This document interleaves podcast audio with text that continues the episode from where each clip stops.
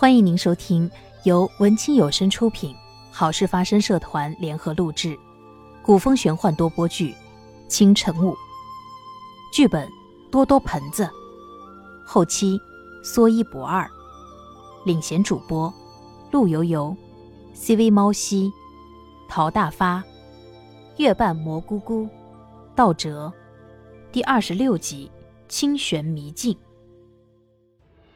菩提祖师开天辟地后得道，领导过上古的神魔大战，后来又隐居在犀牛贺州灵台方寸山，不问世事。如今已鲜少有人再见过他了。樊城和清寒很快便到达了方寸山，只是找遍整座山都没有找到菩提祖师的住处。唉，这菩提祖师甚是古怪，完全让人摸不着门道。清寒叹了口气说：“得道仙师有点脾气也是正常的。我们既是来求教的，还是要诚心诚意方能成事。你有啥诚心诚意的办法呢？”只见凡尘虔诚的双手合十，整个人匍匐拜倒在地，口中大声念道：“菩提祖师，凡尘无意冒犯，只是有一事相求，恳请祖师现身相助。”清寒见凡尘如此。他也赶紧随之拜道。过了半晌，未见到任何动静，樊尘便再次匍匐拜倒，重复了同样的一句话。如此重复了不下十次。当他再次抬起头时，看见一位小仙童出现在他们的面前，趾高气扬地质问道：“你们是何人？竟敢在此地撒野，扰乱祖师清静？”小仙师，我们有要紧事需要请教祖师。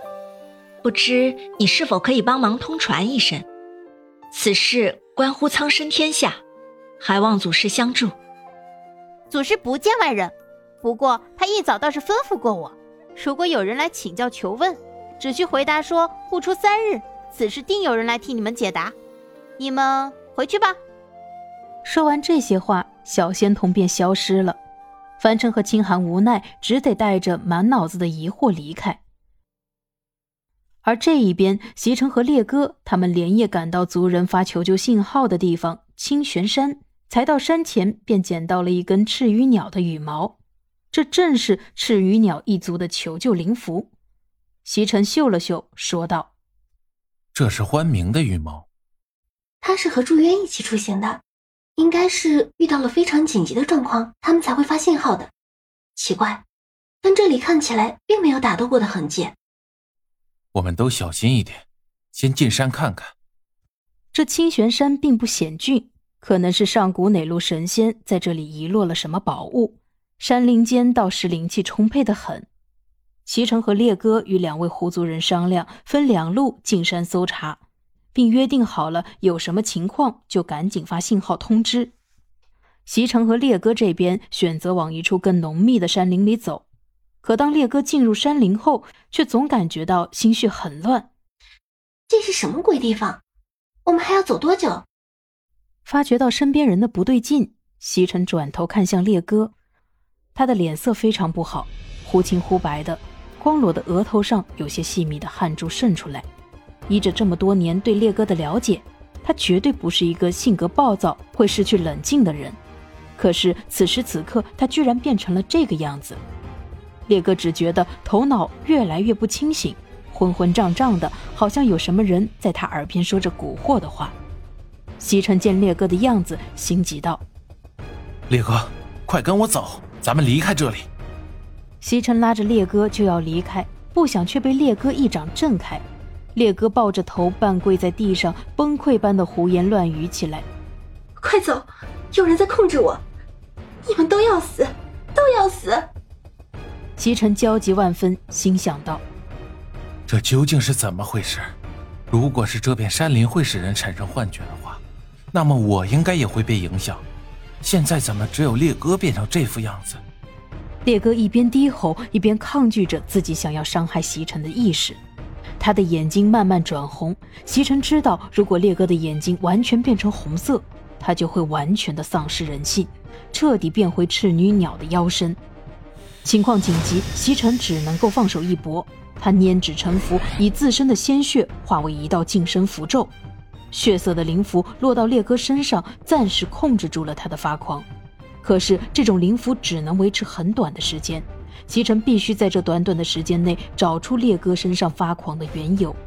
西城知道自己必须冷静，他琢磨着：如果烈哥是被某些高深的法术控制了意识，那么这施法的人必然在这附近。想到这里，西城心中已然有了盘算。他闭眼凝神，再次睁开眼睛的时候，他的眼中闪过一丝泛金的红光，这是赤女鸟的神眼。